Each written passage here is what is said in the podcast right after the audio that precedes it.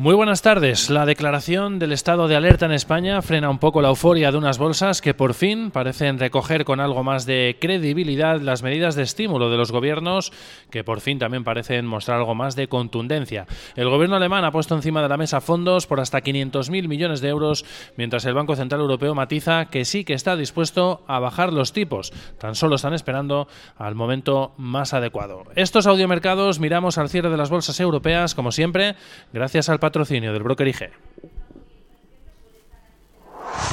Potencie sus inversiones con los nuevos Turbo 24. El primer turbo cotizado 24 horas de lunes a viernes creado por IG. Elija su apalancamiento, gestione su riesgo y opere sin comisiones. Todo en las premiadas apps y plataforma de IG. Opere Turbo 24 con IG, un proveedor líder del trading online. Busque IG Turbo 24 para saber más. Los Turbo Warrants son instrumentos financieros complejos y su capital está en riesgo. Puede sufrir pérdidas rápidamente.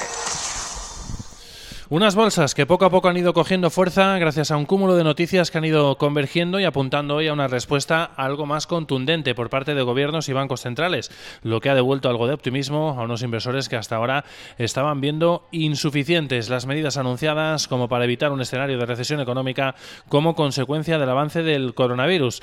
La inyección de liquidez de la Fed de Nueva York con 500.000 millones de dólares abría la lata en el lado de los bancos centrales, seguía el Banco de Japón con 1.900 millones en el mercado de bonos, el Norges Bank bajando los tipos de interés de emergencia en 50 puntos básicos hasta el 1% y con líneas de liquidez también para la banca. Y otro movimiento hoy ha sido el que ha hecho el Banco Central de China, con un recorte en las reservas bancarias exigidas a los eh, bancos. En concreto ha recortado en 0,5% en 50 puntos básicos el ratio de reservas bajo un esquema de financiación, lo que supone liberar hasta 500.000 millones de yuanes en el sistema bancario para asegurar que sigue fluyendo el crédito a la economía real. Una jornada que en este plano de los bancos centrales también ha terminado con el Banco Central Europeo enviando mensajes algo más claros hoy sobre que sí está dispuesto a bajar los tipos de interés. Ha sido el economista jefe Philip Lane quien ha asegurado que por supuesto están listos para bajar los tipos a negativo por debajo del 0%, pero que están esperando al momento más adecuado.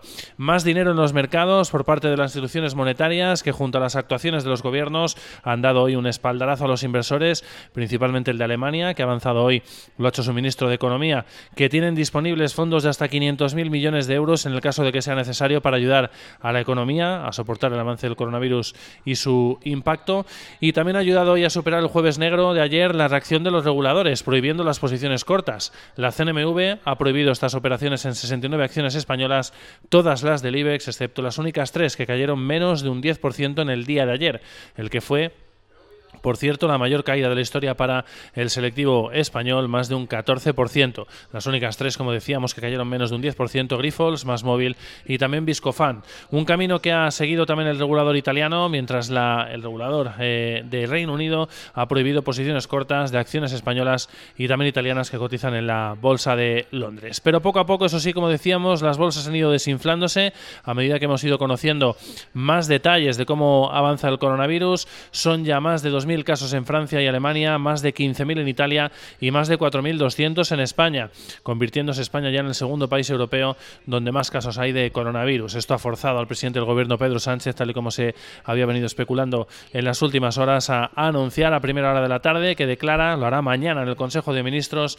a la vez que detallará las medidas extraordinarias que van a tomar en el gobierno para hacer frente a esta situación, el estado de alerta en el país, lo que de facto va a restringir la circulación de personas entre otras medidas, el cierre de tiendas, bares, restaurantes y comercios. Tan solo quedarán abiertos los supermercados y las farmacias en una medida de extrema, eh, en este caso extraordinaria, eh, para frenar el avance del coronavirus en el país. En este contexto, las bolsas finalmente han cerrado en positivo, pero con avances mucho más moderados de lo que han llegado a registrar en los mejores momentos de la sesión.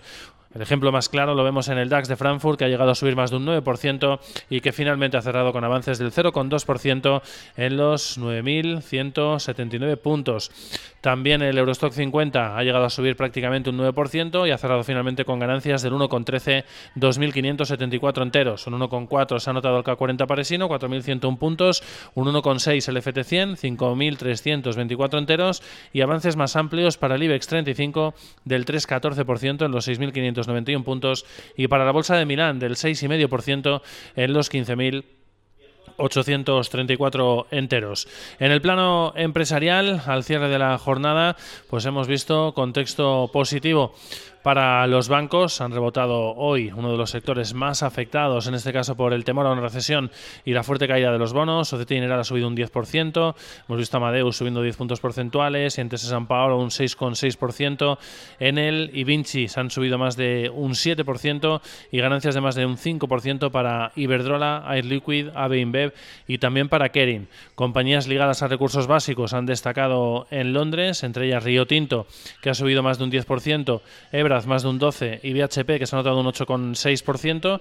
Y en el lado contrario, pues hemos visto caídas hoy para algunas compañías del sector automovilístico, entre ellas Volkswagen que ha perdido un 2,9%, Nokia, sector tecnológico 2,8% abajo, Fresenius, Safran, Total, Unilever y Philips que han caído más de un punto porcentual. Y dentro del IBEX 35, pues han destacado en este caso los avances para Acciona, 14,9%, una de las compañías que más cayó en el día de ayer.